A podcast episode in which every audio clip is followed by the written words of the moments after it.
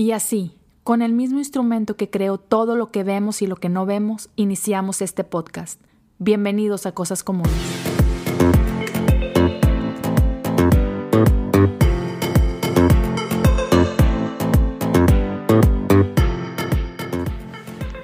Hola, ¿cómo está mi gente común? Bienvenidos a un episodio más de su podcast Cosas Comunes y en esta ocasión les tengo algo súper especial. Ah, tengo un invitado de lujo. El día de hoy ustedes van a poder escuchar una conversación ah, que tuve con nada más y nada menos que memelas de Canán. Estoy muy emocionado.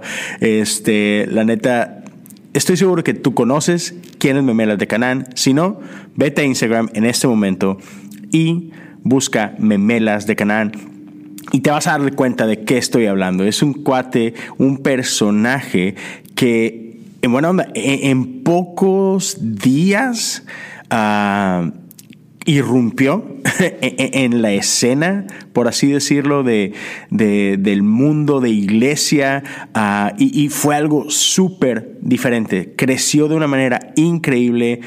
Ah, por no llamarlo, pero casi casi creo que sí, de la noche a la mañana y se ha mantenido. Y hoy platicamos un poquito con él acerca de, de este caminar, de este descubrimiento, de lo que ha significado, de los retos y demás. Entonces es una conversación muy padre, así que agárrense, uh, dura aproximadamente una hora por ahí como a la mitad del episodio, este, no se me saquen de onda, tenemos un pequeño uh, corte, un pequeño anuncio, pero quédense a todos, vale la pena, les va a encantar.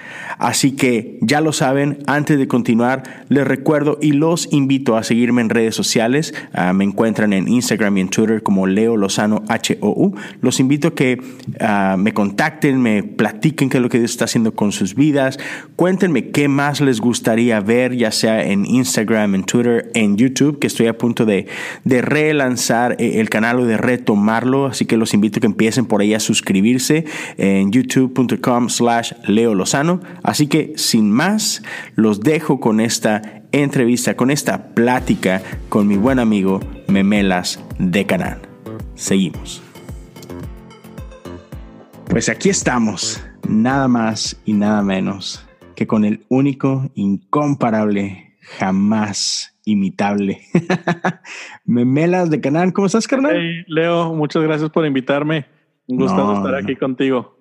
El gusto es mío de recibirte. ¿Cómo has estado, viejo? Bien, bro, gracias. Con las lluvias.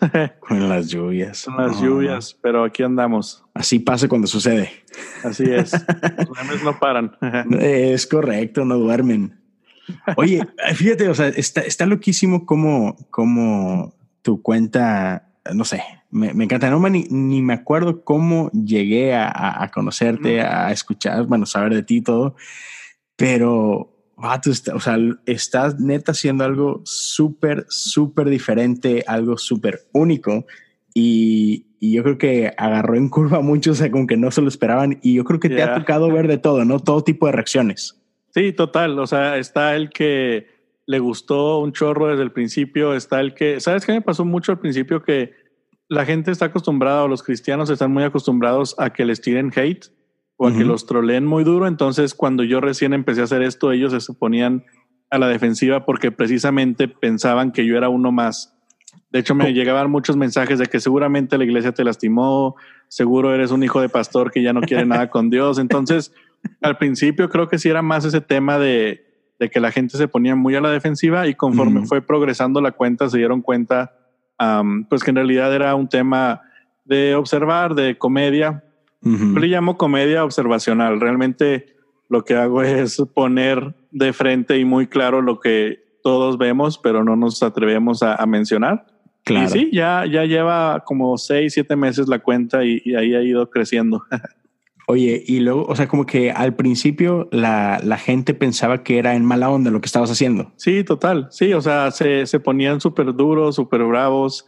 Este, me decían cosas muy, no, me da risa porque eran cristianos defendiendo, pero de una forma cero cristiana. Um, pero se me hacía un poquito contradictorio y chistoso, pero la verdad es que poco a poco creo que la gente le ha ido ganando cariño a, Memelas. Sí, a ver, no sé si esta pregunta es válida, pero si, si no, no, hablamos de eso, no hay bronca, pero tengo curiosidad. ¿Cómo nació la idea de Memelas? Ya, fíjate que, bueno, yo siempre he sido esa persona, ¿no? De que dice todo lo que, lo que piensas, Sin filtros. Mis amigos más cercanos ya tienen como la mirada, o sea, ya me sé la mirada que me dan cuando me estoy pasando, pero lo chistoso, y creo que es algo que he hablado con Memelas, es que todos se ríen, pero a la vez todos es como que, ay, ¿por qué dice eso? ¿Y por qué lo hace? Pero a la vez te ríes, ¿sabes? Entonces, claro. yo siempre he sido esa persona donde estábamos jugando FIFA con, con dos de mis amigos más cercanos y yo prácticamente los primeros memes se los estaba platicando como chistes de que creo que uno de los primeros memes fue de Tony Romero de Hilson en, en español. que la verdad no me gusta mucho su voz, lo conozco, muy buen tipo, nos llevamos increíble. Y, y entonces les platico de que me encanta cuando Hilson anuncia una nueva canción, pero luego la empiezo a escuchar y escucho la voz de Tony y es como que me arruinó la emoción. Y entonces prácticamente eran como memes hablados y uno de ellos me dice que deberías hacer memes. deberías hacer los memes y literal en lo que ellos estaban jugando yo abrí la cuenta. Ajá. Yo le iba a poner memelas de Sion. Porque era como el nombre que primero se me ocurrió y después mi amigo me dijo de que no, pone de Canán y, se me hizo que sonaba mejor. Entonces, literal, memelas de Canaán, busqué foto de, creo que puse Biblia o personaje bíblico, ni siquiera, o sea, la idea de Moisés ni siquiera fue jamás como planeada, como que empezó a pegar y, ya fue lo que se quedó. Y se agarró. Pero sí, o sea, fue loco porque la subí varios memes y a la primera semana ya había mil seguidores. Wow. Entonces, y sí, al principio fue de que, bueno, se me hace que voy a llegar a mil, a mil doscientos y me estanco y a ver qué sucede. Pero la verdad es que pues ha ido avanzando y creciendo y, y hemos ido ahí a descubriendo qué puede ser memelas. La verdad yo también lo sigo descubriendo. Creo que es algo que, que sigo descubriendo y viendo y aprendiendo. Este, pero la gente ha sido súper ah, paciente y entendible. De repente hago cosas que, que no salían como pensaba. De repente hago cosas que fueron mejor de lo que yo creía. Entonces, pues sí ha sido un proceso bastante, bastante bueno, la verdad. O sea, en una semana más de mil seguidores. O sea, podríamos decir que así, en una semana te diste cuenta que, órale, aquí traigo algo chido entre manos.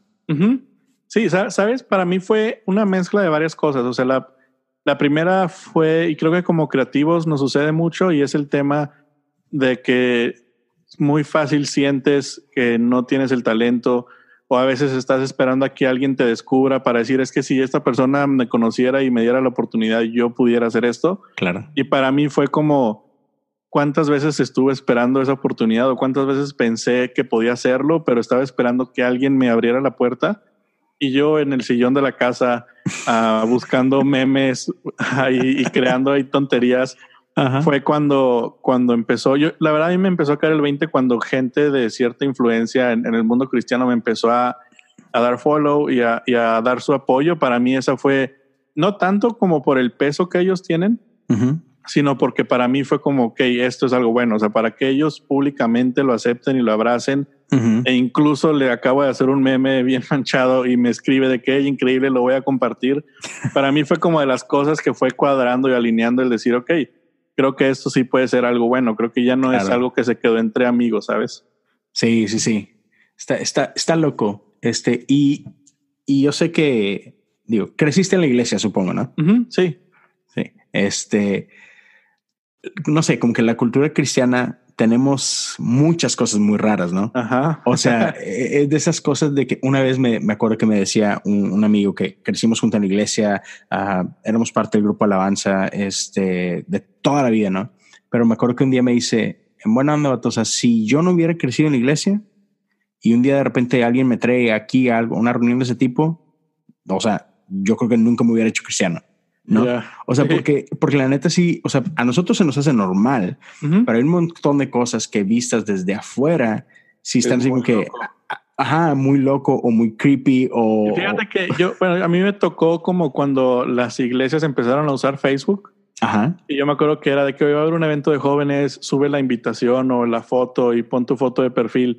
Y yo no lo hacía porque me daba mucha pena. Y, y yo me acuerdo que la conversación que tenía con, con el líder o el pastor de jóvenes era, es que a mí no me da pena Dios, a mí no me da pena decir que soy cristiano, a mí me da pena lo que hacen, ¿sabes? Y creo que, creo que para mí Memelas ha sido eso, el, yo amo a Dios, amo a la iglesia, claro. pero no por eso vamos a ignorar todo eso que podríamos estar haciendo mejor.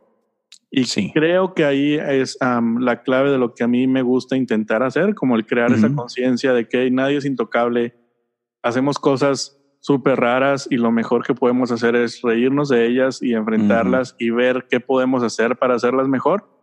Porque hay una diferencia entre que te dé pena amar a Dios y aceptarlo y otra que te dé pena lo que hace tu iglesia y tus amigos de la iglesia. Claro, que, y, y que yo creo que si somos honestos, a todos nos ha pasado. O sea, todos hemos, hemos sentido ese que, ay, no, qué oso, no, ¿por, qué, ¿por qué lo invité hoy? No, o sea, ¿por qué vino este domingo o este, este Como ¿no? El, el, amigo que tienes años invitando y el domingo que decide ir te tocó el compa que canta súper raro o que dice cosas raras o así. Eso es como... Nada, es gente no hay en la iglesia. Para mí esa es la forma de vivir la iglesia. Yo siempre pienso cuando estoy en la iglesia cómo me sentiría si hubiera un amigo mío nuevo al lado de mí o sea, creo mm. que ese enfoque no lo podemos perder nunca porque quizás ese domingo no llevaste a alguien, pero seguramente hay alguien nuevo y si no hay alguien nuevo, pues entonces creo que tienes otra clase de problemas como iglesia, pero ese enfoque de todo lo que hago lo voy a hacer pensando en cómo me sentiría si alguien que vine por primera vez viene conmigo. Creo que ese es un enfoque que no podemos perder porque al final de cuentas construimos iglesia para que la gente se acerque. Claro. Yo siempre he pensado, perdón, que si tú quieres aprender más, puedes leer la Biblia en tu casa, puedes tener reuniones en tu casa, puedes buscar al pastor entre semana, pero la experiencia del domingo creo que debe ser para todos. Y nos toca a nosotros, pues, apoyar a que sea la forma más atractiva para gente nueva. Claro, y yo creo que ese es algo que, que muchas iglesias cometen este error, ¿no? De que de pronto pensamos, y, voy a usar algunos términos como que más de, más de negocio o de, del mundo, este, de pronto pensamos que nuestros clientes son los que están ahí, ¿no? Los, los que han ido toda la vida, los que diezman, los que, me explico, y cuando realmente no, o sea, realmente nuestra atención debería estar hacia, hacia los que no están ahí, o, o, como dices tú, o los que van llegando, que están visitando por primera, segunda vez, y, pero lo hacemos al revés, o sea, tratamos de mantener felices a los que tienen toda la vida ahí, en lugar de ver qué es lo que necesita escuchar o, cómo debo presentar este rollo para alguien que jamás se ha parado aquí, ¿no? Sí, totalmente. Creo que, y creo que, como dices, hablando de, un tema de negocios, es más fácil y más económico y más rápido mantener un cliente que generar uno nuevo. Entonces creo que eso también influye bastante, ¿no? En lo que ya tenemos un cierto número de personas, vamos a mantenerlas felices, no les cambies la música porque se van, no les cambies el formato porque se nos enojan. Y al final del día, que era algo que, es algo que me gusta hablar, contamos a la gente que ganamos, pero no contamos a la gente que perdemos. Entonces, ok, llegaron tres viejitos y aceptaron a Dios, qué bueno, pero ¿cuánta gente se fue sin levantar su mano porque le dio o miedo o pena o vergüenza, ¿sabes? Entonces, creo que las creo que tenemos que empezar a contar las pérdidas también y, sentirnos responsables por ellas. O sea, y eso me encanta, por ejemplo, en la guerra. O sea, no, ellos no vuelven diciendo, hey, sobrevivimos 200. Ellos vuelven diciendo, hey, perdimos cuatro, ¿sabes? Y esos cuatro los voy a cargar conmigo toda la vida. Sí. Y, y, se vuelve como un tema. A mí me encanta en Estados Unidos ese tema de de la hermandad y del respeto que se gana a la gente de, de, la Armada y, que sirve al país. Los caídos. Y creo que, ajá, creo que nos falta esa cultura de, de sentirnos, de sentir un peso por la gente que, que asustamos y muchas veces por nuestra culpa, en vez de celebrar los pocos que, que ganamos, que al final de cuentas qué bueno que se gana, pero no podemos ignorar lo que se pierde. Ahora, eh, para, para no, no alejarnos de ese tema, ¿por qué crees, en, tu opinión, por qué crees que tenemos miedo a, pensar así? O sea, ¿por qué no pensamos en cuántos asusté, cuántos se alejaron? O sea, ¿qué crees que, sea parte de eso? Yo tengo, mira, yo, yo creo que los cristianos somos demasiado positivos. Siempre queremos, o sea, pero yo creo que es porque nos da miedo el, irnos al lado negativo. O sea, creo que es un, creo que es una cuestión en donde sentimos que, que es malo ver lo, malo y entonces nos encanta enfocarnos en lo bueno. Yo pienso que si fuéramos un poquito más realistas, si fuéramos un poquito más analíticos, si le perdiéramos el miedo a enfrentar a lo que sabemos que estamos haciendo mal, creo que haríamos muchas cosas diferentes y mejoraríamos mucho más rápido de lo que, de lo que hacemos. Pero creo que sí nos encanta el sentirnos contentos y, y esa frase de ganamos un alma, me explico. Creo que, que es muy sencillo sentirse contento y cómodo con el trabajo que se hace cuando lo único que cuentas es lo que ganaste. Sí, está como eh, esa frase que, que, decimos mucho, ¿no? De que, bueno, no sé, haces un evento, cualquier tipo de evento, y luego de repente tenemos esta muletilla, ¿no? De que, bueno, si, si hicimos todo esto y gastamos tanto dinero X, pero, pero, pero si un alma, con, con una que, que, que, haya venido a los pies de Cristo, con eso valió la pena. Yeah. Así como que así pensamos normalmente, ¿no? Y es que es muy romántico, se suena bien, ¿sabes? Es como, ok, si esa persona cambia y, se gana una o obtiene una vida diferente y nueva, qué increíble, pero no nos podemos estancar ahí, me explico, o sea, no, no podemos quedarnos hasta ese límite romántico de decir, uy, ya ganamos, ok, ¿qué sigue? ¿Sabes? y creo que eso es algo que esta nueva generación está comenzando a hacer. Creo que estamos entendiendo lo que significa hacer iglesia. Sí. Yo sí creo, igual iba a sonar muy atrevido, pero yo sí creo que por un tiempo se perdió el significado de iglesia.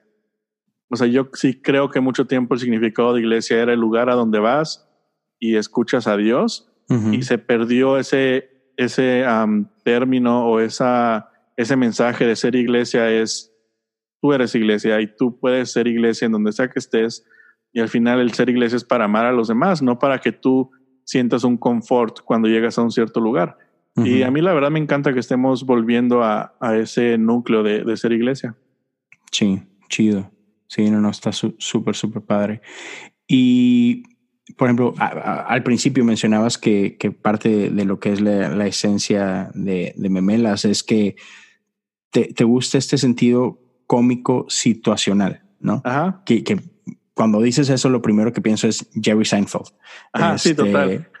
y, y, algo que, o sea, que me gusta de eso es que para poder hacer eso, tienes que como que sacarte tú de, de, de la imagen, ¿no? Tienes que sacarte de, de, la película y, y, literal ponerte fuera, viendo de afuera hacia adentro, ¿no? Eh, uh -huh. ¿Cuándo te diste cuenta que tenías esa naturaleza? Fíjate que desde chico, o sea, um, desde chico sabía que no encajaba Uh -huh. Y, por ejemplo, en, en la escuela era súper malo. Yo, yo me hice, yo digo que me hice creativo porque en la escuela no me fue bien. Fue como la única, la última opción que me quedó. Um, pero, y, y, la verdad es que de chico lo sufrí. Mm. O sea, um, creo que, que es muy divertido ahorita que, que, que es una plataforma diferente. Uh -huh. Pero yo de chico lo sufrí bastante porque me da risa porque me melas de repente. Yo siempre veo los followers y quién me sigue y contesto mensajes. Y he andado por varias partes de México en diferentes iglesias y me da risa ver gente que conozco uh -huh. y que me sigue, pero ellos ni siquiera saben que soy yo, ¿sabes? Ajá. Pero yo me acuerdo y yo digo, es que esa era gente que cuando venía con una idea se burlaban de mí. Ah. Era gente que cuando había que hacer algo me abrían porque decían que mis ideas estaban bien tontas o porque era todo el grupo y decía puras tonterías. Y es como, pero ahora estás etiquetando a tus amigos um, en cosas que yo hago, ¿sabes? Entonces, sí, sí. yo desde chiquito sí, uh, como que sentía o veía que no encajaba, uh -huh. pero la verdad es que nunca lo disfruté, o sea, nunca claro. fue algo padre, nunca, um, yo me acuerdo, tenía dos o tres amigos que eran los que me hacían sentir cómodo uh -huh. um, y, y, la verdad es que sí, y incluso antes de Memelas, o sea, fue, era poco el tiempo que yo empezaba a disfrutar eso, la verdad es que um, sí es un poco duro uh -huh. la situación de, de a ver, me encanta y algo que he entendido y que he aprendido es, um, por ejemplo, Memelas, yo siento que no tiene, no puede tener un mal día. O sea, siempre toda la gente espera que te haga reír, toda la gente espera que estás teniendo un pésimo día en el trabajo, en la oficina, en lo que sea, y Jesiah sacó un podcast y la gente está esperando que le hagas un meme, ¿sabes? Y tú estás de que neta ahorita lo que menos quiero pensar es en reírme. Entonces, Ajá. sí he ido aprendiendo como esa forma de, ok, no puedo tener un mal día, pero estoy haciendo algo que me gusta. Uh -huh. Al fin me siento um, que he estado um, aprendiendo a amar esa diferencia. Siento que, que estoy en... Creo que cuando eres diferente, lo importante o lo que te causa el cambio es encontrar el, el dónde encajes. Okay. si, tú eres diferente y todo el tiempo estás queriendo encajar, yo me lo imagino como el Tetris, ¿no? sé si todo el tiempo estás queriendo encajar donde no vas, te vas a sentir mal, te vas a sentir que no encajas, te vas a sentir que no eres bueno, porque todos están encajados. Tú eres el que no entra, ¿sabes? Eres como el diferente, el que se burlan porque no entra. Pero cuando encuentras el lugar en donde encajas, creo que entonces comienzas a aprovechar todo ese potencial que sabes que tienes y que al fin puedes como hablarlo libremente, ¿sabes? Pero fíjate, me, encanta que tocas ese tema porque, y, yo estoy seguro que hay mucha gente escuchando que hoy se sienten como tú te sentías de que es que no encajo y a nadie le gusta no encajar. Ya. ¿Estás de acuerdo? Y este, y, y de pronto, así como que tus amigos, la sociedad en la que vives, la iglesia de la que eres parte, te, no sé si te quieran hacer cambiar a, adrede, pero, pero como existe el status quo y, así aunque ah, vato, es que siempre sales con ondas bien raras y esto y lo otro y, y neta no, no eres aceptado, entonces queriendo o no queriendo, te quieren forzar a ser diferentes, ¿no? Entonces mi pregunta sería, ah, ¿qué le podrías decir tú a, todas, a, toda la gente rara del mundo, por, por decirlo? Todos los raros.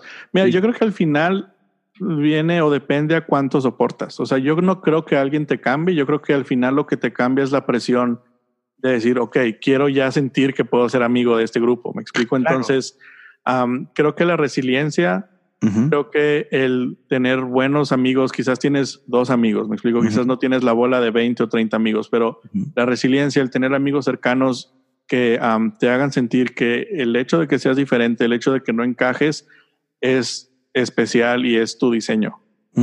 Y entonces yo creo que vale la pena y yo lo veo así. Yo digo, bueno, por tantos años o por tanto tiempo me sentí que no encajaba, pero ahorita no lo cambio por nada. Yo, yo veo hacia adelante y digo, ok, todo eso que sufrí, que a mí se me hacía de que hay toda la vida y yo ahí de 15 años queriéndome de que morir porque la gente no me aceptaba y yo ahorita digo, ahora estoy en una plataforma donde puedo hacer muchísimo y donde me queda el triple de años de lo que yo sufrí. Me explico. Entonces. Y precisamente porque no cambiaste. Ya, y, fue porque tuve amigos, te digo, muy pocos, pero tuve amigos que, que siempre confiaron en mí y, y que no me hacían sentir mal por ser diferente. Yo estoy seguro de que ellos, ni siquiera ellos me entendían. Yo estoy seguro que hasta ellos decían de que qué onda con este brother. Pero su, su diseño y su propósito nunca fue cambiarme, siempre fue aceptarme y yo lo veo como que vamos a aceptarlo hasta que encuentren donde puede encajar. Quizás ellos ahorita ya no son como los amigos más cercanos, quizás no es como el círculo en donde siempre me quedé, pero para mí sí fue como la plataforma donde pude flotar mientras encontraba mi, mi, lugar. En su momento fueron valiosos. Sí, totalmente. Y, y yo creo que eso es lo, lo, que aprecio muchísimo de ellos, que, que realmente fueron una, una plataforma donde yo pude descansar mientras llegaba al lugar donde yo tenía que llegar. Sí, no, no, no. Entonces ya saben, chavos, este, aguanten vara. Sí, literal. Sí, o sea, somos como somos por algo, ¿no? y, y, y, si en su momento es difícil entender el propósito por, y porque me, me llevó a pasar así que, china, o sea, ¿por qué me hiciste así, o sea, no manches? Sí. Este, ¿Por qué no me hiciste normal? Pero eh, la realidad es que va a llegar el tiempo donde tu personalidad, este, tus dones, tu, tu manera de pensar, todo va a encontrar su propósito y va a decir, ah, por eso. Entonces, sean pacientes, ¿no? Sí, totalmente. Sí, para mí es la paciencia que no entiendes en ese momento. La paciencia que te digo, yo tenía 15 años y sentía que el mundo se acababa, me explico, y, y, yo, y yo ahorita digo, veo a alguien de 15 años y digo, ay, estos brothers no saben nada, ¿sabes? Entonces, si sientes que el mundo quizás no tiene sentido, si sientes que quizás no vale la pena. A mí me, me impresiona y de hecho me acerqué a un, a un amigo, un pastor, porque me llamaba la atención el número de personas que me escribían diciéndome que sentían que no vale la pena vivir. Wow. Y, y creo que lo minimizamos bastante. Sí. Pero creo que cuando eres alguien que entiende lo que es el, el que es difícil encajar, creo que realmente le das la importancia necesaria porque tú sabes que estuviste ahí la cosa es que ni siquiera sabes cómo saliste de ahí, ¿sabes? O sea, yo me desperté y un día hacía memes y todo cobro sentido. sí, literal. O sea, y, es chistoso porque pasas toda una vida, o no una vida, pero bueno, sí es una vida porque es toda tu vida, por más pequeño que seas. Exacto. Y literal, de un día para otro todo puede cambiar. Es una persona que conoces, es una oportunidad que te dan, es algo que se te ocurre y lo ejecutas y funciona. Entonces, creo que eso es lo difícil, que no es como cuando cargas tu iPhone y ves como 80%, 85, 90. Aquí literal es como estás esperando a que llegue el día que ya dice que estás al 100, ¿sabes? Exacto. pero sí, ha sido un viaje interesante. Sí, está súper chido. Este, y no sé si cambiando de tema o no, pero porque lo, llegamos a tocar un poco. Cuando, cuando inicias, hay cierta gente que le encantó, ¿no? hay, gente a la que no. Hay, gente, y, no vamos a, no quiero decir nombres, pero, pero yo sé que, que, hubo gente que se molestó mucho contigo, que no sé, este, no sé si hablaron contigo o no, pero que, que, te volviste una persona no grata, ¿no? este, ¿A qué crees que se deba tú eso? O sea, no sé, esa ofensa, ese, ah, ¿qué onda? Este vato me está atacando. sucedió que incluso, o sea, al principio mi, mi identidad sí era un total misterio. Creo que poco a poco ya hay gente que más o menos sabe quién soy o dónde vivo, por dónde ando. Pero al principio nadie sabía nada. Yo creo que eran como cinco personas que sabían. Entonces hubo un domingo donde incluso gente uh, de varias iglesias grandes de diferentes puntos de México me escribían um, de que, oye, te vinieron a buscar de tal iglesia porque quieren saber quién eres y quieren hablar contigo. Y hablaron con nuestro pastor principal porque quieren saber si es, si es alguien de esta iglesia, quieren que lo detengan inmediatamente. Entonces, ahí fue cuando yo dije, ok, creo que, creo que esto está más, o sea, ya no es la cuenta de memes, creo que, creo que eso es más serio de lo que, de lo que yo me imaginaba. y, pero yo sí creo que es porque hay pastores que definitivamente hemos vuelto ídolos a los pastores. Definitivamente los hemos vuelto un tanto intocables, pero no es la culpa de ellos. O sea, creo que esa es culpa de nosotros mismos, al menos en la mayoría de los casos. Pero hay pastores que si tú llegas con ellos como un ser normal y te la pasas bien con ellos, van a ser las personas más buena onda y van a apreciar la carrilla y el feedback. Pero hay gente que creo, o pastores que creo que sí se acostumbraron a, a esa posición que quizás ellos no pidieron, pero les dieron entonces, cuando llega alguien que te mueve el banquito donde estás parado, cuando llega alguien que te señala el chiste malo que hiciste, cuando llega alguien que te dice, hey, te vistes medio raro, la neta, nadie se viste así, pero nadie te lo decía, creo que, creo que sí te pega. Sí, sí, sí. Creo que sí te pega y, y sí creo que pues a algunos les pegó de una forma diferente. La mayoría fue de que qué bueno. Yo creo hasta se sintieron como humanos, así como igual y tú te sientes especial cuando un pastor uh, popular o grande te, te, busca o te escribe y yo creo que ellos se sintieron así como que, ay, yo soy de la raza, ¿sabes? Ay, yo soy del, del, del club de, los mortales. Pero sí, hubo gente que hubo gente que no le gustó. Creo que sí toqué ahí temas de, de orgullo. yo literal no me tomo la vida en serio en muchas cosas y, y, creo que es el resultado de lo que de lo que pueden ver en la cuenta. Pero tuve que entender que hay gente que sí y y pues fue nada más un proceso de tener cuidado, de, de, medirme, de saber con quién sí, con quién no. Y literal es como estar en la escuela, ¿no? O sea, vas sabiendo con quién te llevas, quién aguanta, quién no, hasta dónde está el que se lleva, pero no aguanta. Claro. sí fue un proceso interesante, pero yo sí creo que fue un, un proceso de, de pulir orgullos de varias personas. Claro. Pues bien, Hemos llegado aproximadamente a la mitad de esta excelente plática con Memelas. Les pido que no se vayan, vamos a un pequeño corte, un minutito se los prometo, y regresamos con más de esta increíble plática con Memelas de Canaán. Gracias. Ah, hay una palabra que, no nos gusta usar mucho y es la palabra de ofensa, ¿no? este, ah, es que, es que me ofendiste, ¿no? Y por ejemplo, yo vivo en Estados Unidos y, diría, diría en Monterrey, este, ah, de piel, acá hay la gente es de muy piel delgadita, ¿no? No sé si has escuchado el término. Sí, sí. Este, porque aquí e, es muy fácil ofenderse. Este, y hay alguien, no recuerdo quién tiene este término que dice que necesitamos ser inofendibles. No me acuerdo si es Andrés. Sí, creo que sí. No estoy seguro, pero creo que sí es Andrés. Creo, me suena. Este, pero otra vez, e, es, es, muy fácil y, por ejemplo, acá hay un montón de, de, comediantes en Estados Unidos y que lo que hacen es adrede, es te quiero ofender. O sea, sí, es que cuando alguien se ofende te dan ganas de ofenderlo, la verdad. Claro. Se vuelve como divertido y para mí ha sido un problema porque hay gente que no le gusta, pero eso lo hace más chistoso, entonces es como, como una tensión muy rara porque tú quieres seguir molestando.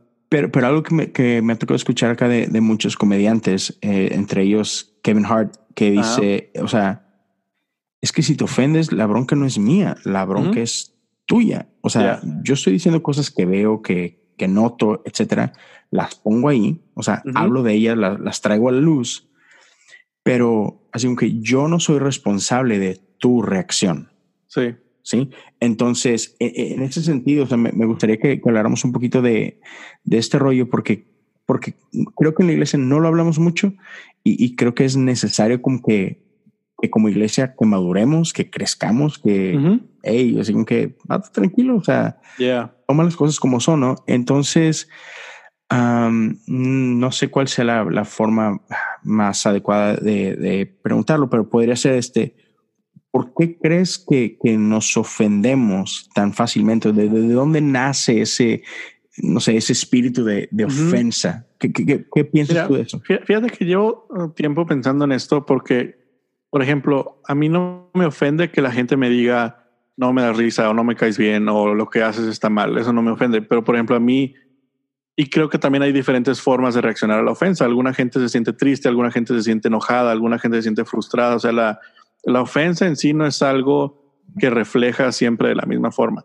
Claro. No es, una, no es una emoción. Creo que la emoción difiere de, la persona. Pero, por ejemplo, yo sí me siento triste en forma de ofensa cuando la gente me dice es que la verdad antes eras mejor. O antes me caías bien y ahora ya has cambiado. Ya no es lo mismo. Entonces, creo que lo que entendí mientras yo pensaba esto es que todos nos ofendemos de alguna forma u otra. El hecho de que a ti te ofenda algo muy sencillo o el hecho de que a ti te ofenda el hecho de que alguien te dice algo directamente, que normalmente es lo que entendemos por ofensa. Pero, o sea, hay gente que se ofende porque la, no usaron la direccional del carro, me explico. Hay gente que se ofende porque el de al lado de ti le habló feo al mesero y, y, son diferentes como niveles y, opción o tipos de ofensa, no opciones. Pero lo primero que yo tuve que entender para sentirme tranquilo es que todos nos ofendemos. Y creo que sí va dependiendo de la madurez y, de la importancia de quien, de quien viene lo que, lo que te ofende. Pero yo sí creo que la ofensa nace cuando amas algo demasiado creo que la ofensa es una reacción a algo que, que amas o incluso que idolatras. Entonces, por ejemplo, yo, yo soy súper puntual y yo soy muy celoso de mi tiempo. No, no lo uso de la mejor manera, la verdad. O sea, hay días donde me la paso viendo Netflix o días donde me la paso jugando videojuegos, pero para mí es mi tiempo, ¿sabes? Entonces, si tú, si tenemos una reunión a las seis y tú ya a las seis y media, yo me voy a ofender. Claro. Porque amo mi tiempo, ¿sabes? Aunque no lo use para bien, aunque sea Netflix y videojuegos todo el día, es mi tiempo.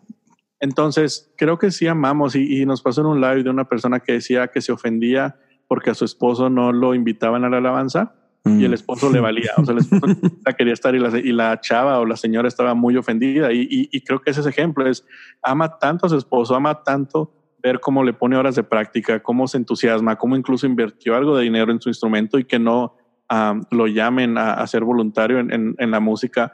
Entonces, yo sí creo que, que lo que amamos es como lo más sensible que tenemos. Claro. Está el típico, el típico ejemplo del mexicano de y tu mamá, ¿no? O sea, puedes estar de la forma más divertida y tranquila y de compas, pero tocan ese tema y todo el mundo salta. Entonces, creo que cuando amamos algo demasiado se vuelve tan sensible que nadie puede tocarlo. Y yo creo que es normal. Lo que a mí sí me preocupa es, ok, si te ofendes tan fácil por algo tan sencillo, entonces te estás amando demasiado, te estás tomando demasiado en serio te estás amando de una forma en la que quizás no quiero decir que sea incorrecta, pero que quizás tiene un enfoque diferente. O sea, si tú te burlas de alguien porque dijo algo que, que, no tenía que decir y esa persona se ofende, entonces creo que sí es responsabilidad de esa persona. Y mucha gente dice, bueno, es que cuando tú ofendes a alguien, le estás tirando con, con, la, con la intención de ofender. y creo que ese es otro tema. Creo que, creo que, y hablábamos de eso, es una, cosa es ser ah, grosero y otra cosa es a decir una verdad cruda. Entonces, ser grosero obviamente es un tema diferente, pero si a ti te ofende que alguien te dijo, hey, no sé, esa ropa no se te ve bien, pues entonces creo que sí está en ti porque es o tienes la seguridad de salir, porque la verdad hay gente que se pone cosas que no se le ven bien. Entonces es como tú tuviste la seguridad de salir así, créetela y que no te ofendas si te dicen cosas. O velo como un bro, ok, le voy a echar ganas al gym, le voy a echar ganas a mi dieta para que un día se me vea bien y mientras me voy a vestir diferente. Me explico. Creo que creo que esos son como en este ejemplo los dos caminos que yo vería. Pero la ofensa que tomamos sí va mucho en ese sentido de, ay, es que prácticamente la, creo que la ofensa nace de, de un punto en donde quiero que a fuerza me aceptes y me veas como yo me veo y no puedes diferir de eso. Claro. Creo que ahí es donde nace el tema de la ofensa. Sí, y, y me gusta que, o sea, mencionaste en algún punto que, y siento yo que de pronto cuando, cuando tú haces un comentario que obviamente no es tu intención ofender, pero la persona se ofende, creo que es como que un buen parámetro o, o estás poniendo luz que que puede ayudarnos a detectar nuestros ídolos, ¿no? y, y, es algo que yo hablaba con mi esposa, no me acuerdo si fue ayer o antier, este, que de pronto, otra vez, en nuestra comunidad, en nuestra burbuja de, de, iglesia cristiana y de, esta cultura cristiana, uh, de pronto cuando escuchamos ídolos uh, o idolatría, tendemos a, a apuntar hacia otras, hacia, otras religiones, hacia otros grupos. Sí, como si fuera algo que no existiera en, entre nosotros. nosotros, claro. yo no tengo, yo no tengo estatuas, yo no, yo no le oro a ángeles o a santos o como que pensamos que, ah, no, eso es idolatría, ¿no? Este, una estatua de Buda, lo que tú me digas, ¿no? Eh, parece que, y le decía a mi esposa, no, es que la iglesia cristiana está llena de ídolos. Mm, totalmente. Solo que son diferentes. Y, y la gente como que como que no, no queremos ver eso, como que no nos gusta que, que nos señalen de que, hey, es que no deberías de reaccionar así, ¿por qué reaccionas así? Y nos ponemos súper a la defensiva, ¿no? Sí. Entonces, así que, ¿cómo, ¿cómo se vería? ¿Cómo nos veríamos si aceptáramos esta crítica constructiva, llamémoslo así, que, que creo que es lo que hace Memelas, así como que sí. está bien chistoso y que no manches, mira lo que estamos haciendo, ¿no? ¿cuál, ¿cuál, ¿cuál sería mm, tu ideal, por así decirlo? ¿Qué, cuál sería la reacción ideal que cuando tú tiras un meme, qué te gustaría que pensara la gente en lugar de ofenderse? O está bien, me ofendo como reacción, como reacción carnal, según que mi primer instinto es ofenderme, chido, se vale. Pero ¿cuál sería el, ese segundo, esa segunda reacción? ¿Cuál sería lo padre y su, mi intención? Lo que yo quisiera es que la gente llegara a esto. Mira, yo lo primero que he notado es que la gente siente que cuando se ofende tiene la razón. Y creo que son dos cosas muy distintas. O sea, el, hecho de que te digan algo que te ofendió o que te molestó no te no quita la razón. Entonces, la cosa es que cuando creemos que tenemos la razón, nos ofendemos porque sentimos que nos están diciendo algo que no debe ser. Entonces, para mí, la, la mejor forma de, tomar la crítica eh, es, o de no ofenderme es ok, el hecho de que yo me sienta así no quiere decir que lo que tú digas no es verdad. Creo que toda la crítica tiene o lleva algo de verdad. Entonces, el, sentirme ofendido no me da la razón. Y también el, el hecho de que a mí no me importe no significa que sea indiferente a eso. Significa que acepto ser diferente. Entonces, creo, que, creo que para mí esas son esas dos cosas de, ok, no tengo la razón, eso que, que me estás diciendo es cierto, pero yo puedo o sentir que tengo la razón y batearlo y hacer un pancho por esto, o yo puedo decirte, hey, la neta tiene razón y no me importa, qué padre, o sea, hey, te burlas de que hago esto diferente, pues la neta, y, creo que eso me lleva al punto donde creo que el, cuando nos sentimos cómodos y seguros con nuestras inseguridades, mm. se vuelven súper atractivas y súper carismáticas para todos. La cosa es que cuando tú cubres algo que quieres que no se vea o que quieres ocultar de los demás y alguien, ese memelas, lo encuentra, entonces le das bola a que, a que se haga muchísimas cosas y ahí es cuando entonces tú te lastimas o tú te ofendes porque era algo tuyo, era algo como privado, era algo ah, muy íntimo, ¿sabes? Ajá. Es una mentira que te estabas creyendo y luego sí, literal, te reventaron la burbuja. Literal, llegaron y te revientan y entonces te sientes expuesto. Ajá. Y ahí es donde en esa exposición siento que te, te empiezas a desesperar y comienzas a sentir que tienes la razón, que te están lastimando, que van en contra tuya, cuando en realidad lo único que sucede es que en, alguien encontró algo que tú no querías que encontraran. Y por eso yo creo, la gente que más admiro es la gente que es, no creo que todos seamos un libro abierto al 100%, pero la gente que, que es como, o sea, hay gente que no le puede hacer memes porque es como, no sé qué hacer, me explico, y, no es que no se equivoque, no es que no se vista chistoso, no es que no hable raro, no es que haya dicho algo que no tenía que decir, es que simplemente eso que hizo mal o eso que hizo raro o eso que hizo diferente lo hace único y diferente. Ah, Entonces ya no es un tema chistoso, ya es un tema increíble, ¿sabes? Sí. Ya no es el tema de, ay, mira cómo habla, es, bro, qué padre que canta y que habla así, ¿sabes? Entonces, para mí eso es como la diferencia más grande y entonces yo me pongo a pensar, ¿por qué nos cuesta tanto o por qué nos encanta batallar con ofendernos en vez de ser gente que es auténtica y que esas inseguridades que tenemos las abraza y las pone de una forma en la que la gente las aprecia, ¿sabes? Sí, claro. Sí, como que nos cuesta ser humanos, ¿no? Sí, sí, total. Y, y, creo que al final de cuentas es porque pues todos nacemos con la necesidad de pertenecer a algo, a algún grupo, a algún círculo social, alguna organización y entonces en esa pretensión de necesitar pertenecer, creo que es donde nosotros nos vamos haciendo ideas de qué es lo que tenemos que hacer, cómo tenemos que vernos, cómo tenemos que hablar.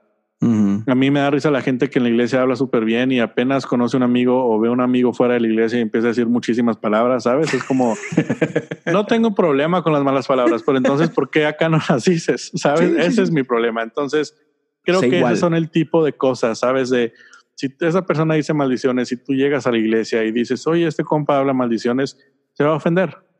Claro. Es que ¿por qué me exhibes? Es que ¿por qué eres así? Estábamos en confianza. Entonces, para mí es un tema de, de ser auténticos y ser muy transparentes con nosotros mismos. y, y, sí, yo creo que todas las inseguridades pueden ser súper buenas y carismáticas, inspiradoras incluso, pero nos encanta ocultarlas. Sí, y está, por ejemplo, me acuerdo que tuviste un live no hace mucho con, con Omar. Ajá. Este, y, yo me acuerdo que, una, no tenía ni idea de, quién era él. Este, y además era el primer live de Memelas, entonces nadie tenía idea de nada, nadie sabía qué estaba pasando. y, y, pero me acuerdo que e, ese sí, me acuerdo que me, me, lo aventé así tal cual, o sea, live, este, Ajá. Y, mi primera reacción fue que me super sacó de onda él, o sea, todo él, todo, todo. Este... La verdad, hasta a mí, yo, la gente que me conoce me dice, nada más de verte los ojos sabíamos que no sabías qué hacer. pero, pero eh, a, la vez, o sea, me quedo de que, uh, o sea, yo sé que él es cristiano, este, o sea, vive su fe a su manera, ¿no? Ajá pero como que el resto del mundo, o sea, todo lo demás que te estábamos viendo, así como que lo queríamos meter en nuestra cajita. ¿no? Porque no habla como yo, porque no se comporta como yo y no y yo siento que muchos nos incomodamos, ¿no? Pero pero lo que se me hizo súper chido es de que él no estaba incómodo. O sea, si me explico, o sea, eso se me hizo así como que ah, sí, él, él era el, que debería haberse sentido como incómodo porque era el diferente el que estaba y la verdad él era el más feliz y todos en el live estábamos como no sé qué está pasando. De hecho, se me hizo súper chistoso, como 40 personas Perdí muchísimos followers esa vez, pero como 40 personas me bloquearon. No entiendo la gente que te bloquea. O sea, es como no te voy a estar mandando mensajes o likeando fotos. No entiendo cómo llegas al ritmo de ofenderte tanto que bloqueas a alguien. Ajá. Pero para mí eso fue muy interesante porque literal fue una plática de 20 minutos. Sí se habló ah, de una forma en la que quizás la gente cristiana no está acostumbrada, pero me da risa que es gente, la mayoría era gente que se burla o que que está quejándose de que por años la iglesia ha sido igual y cuando pones a alguien diferente se asusta y, ok, es que eso no es lo que quería. Entonces, sí, sí fue, fue un fenómeno muy interesante para mí, la verdad. Sí, y, a, mí lo que me llamó la atención es, de, es esta parte de que, de que otra vez tenemos una idea preconcebida de cómo se debe ver un cristiano. Sí. Este, y, y sin embargo, otra vez, y este cuate no encaja en ningún molde de, de, esos que tenemos. Pero, o sea, lo, lo que me, me, puso a pensar es de que, o sea, no dudo que él ama a Dios, que está en un proceso y todo. Y, y, yo puedo ver a Dios así como que este vato me cae bien. ¿Sí me explico? o sea, así como que, ¿por qué? Porque está haciendo lo que, lo que dices tú. Él está siendo transparente. Como habla fuera, como habla en su oficina, en su trabajo, estaba hablando contigo, sabiendo que había miles de personas viéndolo. Y, y, a mí se me hace interesante porque cuánta gente habla así conmigo cuando saben que no hay una cámara enfrente. Exacto. Pero al prender la cámara cambia. Entonces, sí. creo que ese es el tema. Creo que para mí ese fue el fenómeno que, que se me hizo tan incongruente al punto de la gente. Yo no, yo no me quejo de que la gente deje de seguir la cuenta porque sé que no es una cuenta para todos. pero sí, me pongo a pensar qué, qué pasa en la mente de la gente que escucha algo que una vez no le gustó y que le lleva a, a reaccionar de esa forma, ¿sabes? O sea, qué tan rápido somos, no solamente de ofendernos, sino de reaccionar.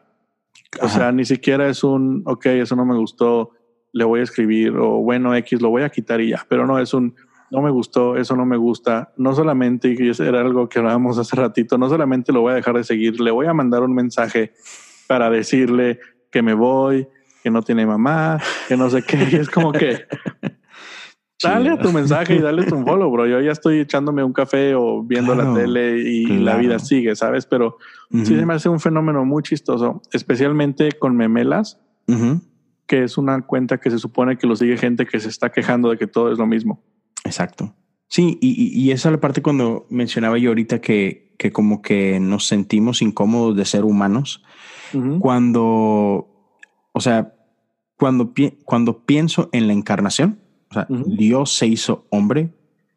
Es así como que, o sea, Dios se hizo hombre, o sea, como tú, como yo. O sea, no te sientas incómodo de ser tú, de ser imperfecto. Ahora, siento que de repente ah, tenemos obviamente el, estándar de Jesús y, chido, queremos llegar al estándar, pero no somos Jesús. O sea, así como que, vato, que quede claro, no eres Jesús. Si pudiera ser Jesús, Jesús no hubiera venido. Así como que sé tú. Y, algo que me encanta, y, incluso este, mi pastor lo, lo habló este, este domingo, es Jesús se rodeó de 12, de 12 cuates, 12 personas comunes y corrientes, ¿no? 12 personas imperfectas. Este, uno lo traicionó, este, otro lo negó, eh, uno de ellos se estaba robando los billetes, este, o sea, todos lo abandonaron a la hora que lo arrestaron. En la cruz nada más estaba uno y, mujeres. Así que eran una bola de zánganos todos, por decirlo así de una forma. Y sin embargo, los eligió. Y sin embargo, le regaló tres años de su vida. Y sin embargo, son la gente que él decidió usar para transformar el mundo entero. A esos seres imperfectos nos amamos el resultado, pero no nos gusta el proceso. Entonces, eso. Si, si está una persona que era drogadicta y que violó a alguien y que hizo tontería y media, pero ya es cristiano, es el estandarte de la iglesia. No, es que él mira cómo era, pero Dios lo, lo tocó y mira cómo es ahora. Pero entonces, ¿por qué si amamos esa historia, si amamos ese proceso de, de, ay, ya es cristiano y ya es bueno, ¿por qué no vamos a alguien que está iniciando ese proceso? O sea, ¿por qué no claro. podemos nosotros ser alguien que lleve en, en, ese, en esa historia que tanto amamos y tan romántica del que se convirtió siendo una escoria? Y tenemos la oportunidad de ayudar a alguien así. ¿Por qué no nos, por qué nos da miedo? ¿Por qué lo cuestionamos? ¿Por qué lo criticamos? Sí, sí, sí. Sí, sí, a mí se me hace muy interesante ese tema de, de lo que celebramos, al, mismo tiempo lo aborrecemos muy cañón. Es el, mismo, la misma historia, pero en puntos diferentes. Sí, y, de la misma forma, un ejemplo un poquito diferente es la historia del hijo pródigo. Era hijo, era parte de la familia. O sea, digamos, eh, lo aterrizas hoy, es, era parte de la iglesia. Y un día el vato dijo, estoy harto de ustedes, no quiero saber nada de ustedes, quiero hacer de mi vida lo que se me hinche. y, se va y se pierde, ¿no? Y, y, todos nos asustamos, este, y, pero que no se le ocurra regresar a ese hijo de su mamá, porque no lo vamos a aceptar, ¿no? Cuando, y nos ofendemos más que el papá. exacto, o sea, tomamos el lugar del hijo mayor, ¿no? donde nos ofendemos y, y, ¿cómo papá? ¿Por qué lo aceptas y le estás haciendo una fiesta? Si se fue a tirar tu dinero y nuestro orgullo y respeto, Sin embargo, el padre es de que no, chido. O sea, la historia del hijo pródigo es esa. Es uno que era parte de la familia, se va, no quiere saber nada, uh, deshonra el nombre de la familia, sin embargo, regresa y, y el padre lo, lo, recibe con brazos abiertos. Y nosotros como iglesia somos, uh -uh, la, usted se fue, usted quédese allá, ¿no? Sí, que, encuentra una iglesia que te, que te haga bueno y luego vienes a contarnos la historia y ya te puedes quedar. Exacto, pero como dices tú, me encanta eso que dijiste. No sabemos apreciar, atesorar el proceso. Uh -huh. Así como que, sí, eh, y, y, y, por eso me encantan las, la, las cosas que señalas, porque, eh, o sea, lo loco es que son bien evidentes. Yeah. Como decía, pero como decías tú, que, que, dices que mucha gente te lo ha dicho de que, Evato, yo pensaba lo mismo, pero nunca me he atrevido a decirlo, ¿no? Uh -huh. O sea, son cosas evidentes, pero que nadie queremos ver, nadie queremos sí. hablar, reconocerlas, ¿no? Sí, es lo, es lo chistoso. O sea, no, mucha gente me dice, ay, es que yo siempre había querido hacer una cuenta así. Ese meme ya se me había ocurrido y es como, a mí, a mí me causa un conflicto de que, ¿y por qué no lo dices? O sea, uh -huh. yo hace poco hablaba con un amigo y decía, es que Memelas es tan simple, no tengo, o sea, si la gente se atreviera a hablar lo que piensa Memelas, no, no, ni existiría ni, ni sería chistoso. No sería o sea, relevante. Ajá, exactamente. O sea, no, no, estoy haciendo nada del otro mundo, no estoy haciendo nada um, que nadie vea. Uh -huh. Simplemente es poner la plataforma para que la gente se sienta cómoda de reírse de eso, ¿sabes? Claro. Y, y mira, ya, ya, ya para no, no, quitarte muchísimo tiempo, pero me gustaría tocar mínimo dos cosas más. Una, Memelas este, sale, es un boom, trastornaste todo nuestro mundo y de repente te fuiste. Uh -huh. ¿Qué pasó? Fíjate que ese fue, fue un rollo que creo que los creativos me van a entender. Um, te da miedo cuando eres creativo, te da miedo que no puedas superar lo que ya hiciste.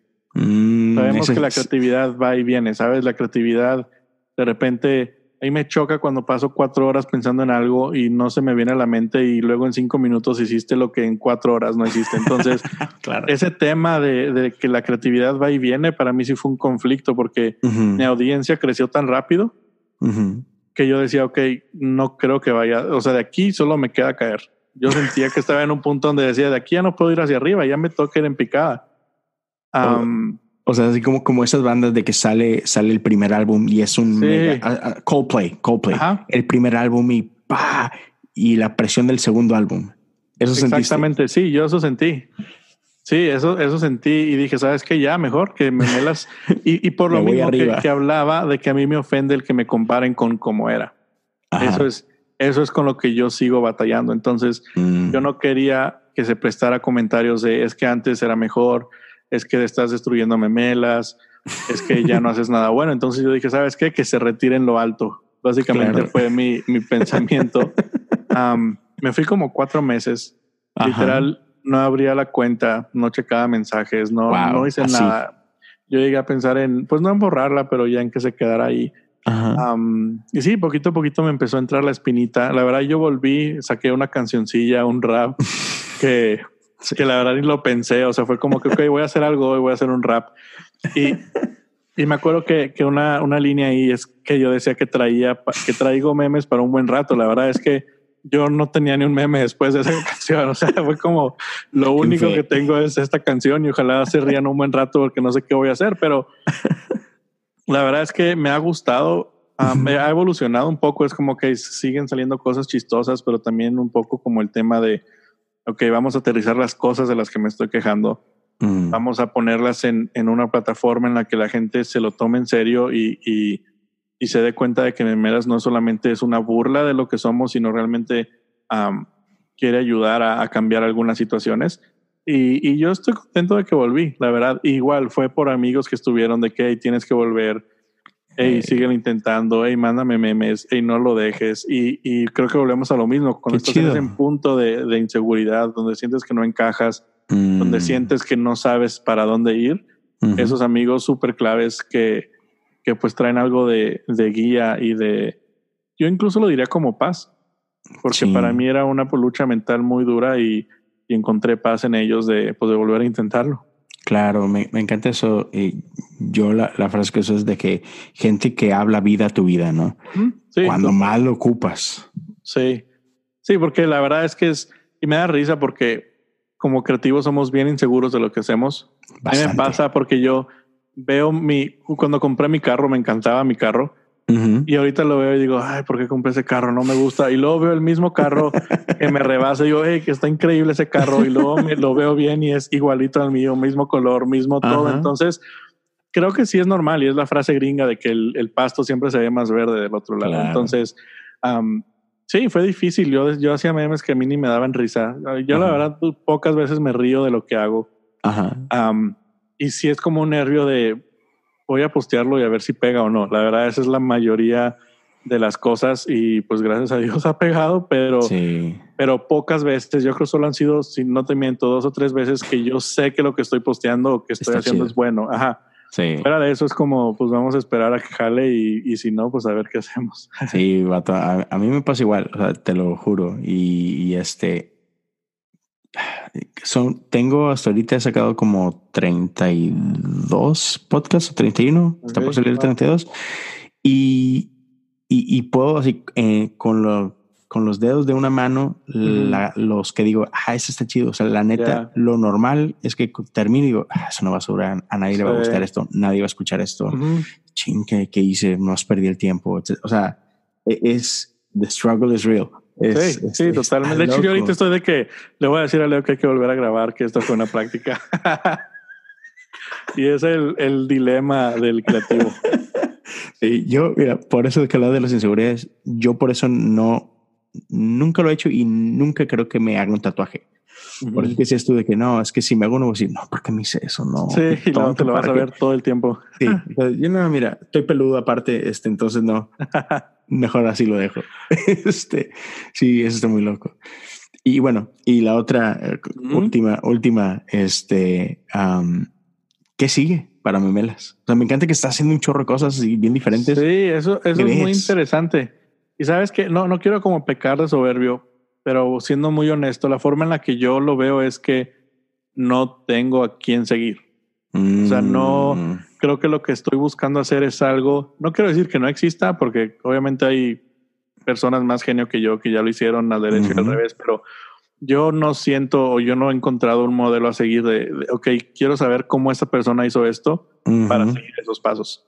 Sí, sí, sí. Para mí es, ok, quiero que, que Memelas también pueda ser maduro, quiero que Memelas también pueda tener una buena opinión y ser escuchado acerca de ciertas cosas. Vamos a hacer los live, vamos a hacer el podcast, vamos a contestar preguntas pero en ese mismo tiempo voy aprendiendo. O sea, hay gente que se enoja porque ya no hago solo memes, hay gente que le encanta. entonces, la verdad no sé qué sigue para memelas. Si te soy honesto, sí, y yo siempre eso sí lo dije desde el principio, no quiero que sea solo una cuenta de chistes. No quiero que sea una cuenta de memes y de burlarse. pero no sé cómo se ve memelas. O sea, no sé que eso es lo que quiero, sé que es lo, lo, que, lo que quiero pelear el que no se la cuenta de los chistes y de las quejas, pero no sé hacia dónde va, no sé cómo se va a ver, no sé en un año cómo va a ser. Y creo que eso es lo emocionante de esto, que todos lo vamos descubriendo juntos. Cuando tú lo descubras, yo lo voy a estar descubriendo contigo. Eso está muy chido, Otto. Que, que tengas esa, esa mente abierta que ah, así, no sé, yo voy siguiendo, ¿no? Voy, caminando y ahora me llego. Sí, si no, si tienes miedo a equivocarte, entonces no puedes ganar. Esa es mi forma de pensar. Entonces, he subido memes que no son buenos, sí, he hecho lives que no son buenos o en los que no me vi tan bien. Sí, he hecho podcasts que no gustaron también, pero lo que toca es corregir, me explico. y, y en eso creo que he ganado gracia con la gente antes perdía followers o se enojaban muy rápido. Ahora es como que, ok, eso no, eso no dio risa o eso no es memelas, haz otra cosa y corregimos, ¿sabes? Pero, pero sí, vamos a ver hasta dónde puede llegar. Qué chido, Otto, qué chido. No, no, no. Eh, la neta, yo estoy este súper contento de que existas como, o sea, como persona, por supuesto, pero, pero, pero como este personaje, este, creo que era muy necesario. Me da muchísimo gusto que, que te hayas animado, que hayas regresado, que hayas hecho caso a tus amigos, que, qué chido. Este, y sigo emocionado por, por lo que sigue. Este, estoy seguro que, que este es el comienzo de, de mucho y, y, y, lo mejor es que quién sabe cómo se vea esto en dos años, en seis meses, quién sabe. Totalmente. Este, e, eso está chido. Me, me, da mucho gusto por ti. Este, gracias, Otto, por regalarnos. No, gracias por invitarme. Ese lo tiempo. mucho. No, no, no. Pues ahí la dejamos. Esperamos seguir escuchando más de ti. Este, una vez más, muchas gracias. Una última cosa que quieres decirle a la gente, uh, nomás dónde te pueden encontrar para. Sí, bueno, mi, mi Instagram es memelas de canal, así como se escucha. Um, yo no sabía que la memela es algo que se come. ¿Ah, ¿en al principio me, sí, al principio me decían de que memela con queso. Yo de que, ok, no sé qué es eso. Ya después descubrí que sí es. Es como en el sur, la memela es como un tamal o no sé, pero no tiene nada que ver con eso, es memelas de canal. estoy en Facebook, pero no me hagan caso porque nunca subo nada, como que lo abrí para, para estar ahí y ya. Pero sí, memelas de canal en Insta. Twitter, acabo de abrir un Twitter, sí, memelas de canal, igual. de repente tuiteo cosas que se me vienen a la cabeza y. Chido. Y, y sí, ahí estamos. Gracias a la gente que, que ha escuchado, que ha apoyado. A los que no les gusta, qué bueno. Creo que es importante que, que haya un balance en todo esto. Ok. Y, sí, gracias por, por, la invita por la invitación. Chido. ¿El podcast cuál es? ¿Cómo te pueden encontrar? Ah, sí, sí, bueno, me pueden buscar como Memelas de Canán. Igual, mantengo mi marca en todo. El podcast se llama Relevante. Ok. Pero como Memelas o como Relevante pueden, pueden encontrarlo. en Spotify, en Apple Podcast, lo pueden poner Memelas de Canán. Sí, ahí vamos a ver. Apenas uh, llevamos uno, mañana grabamos otro y vamos a ver cómo nos va y hasta dónde llega. Pero, pero sí, ahí me pueden encontrar. Excelente. Pues señores, gracias por escucharnos. Este nos, nos seguimos escuchando muy pronto. Memelas, gracias una vez más. Y bueno, aquí le dejamos, nos escuchamos muy pronto. Cuídense, raza. Hasta luego. Amigo, bye.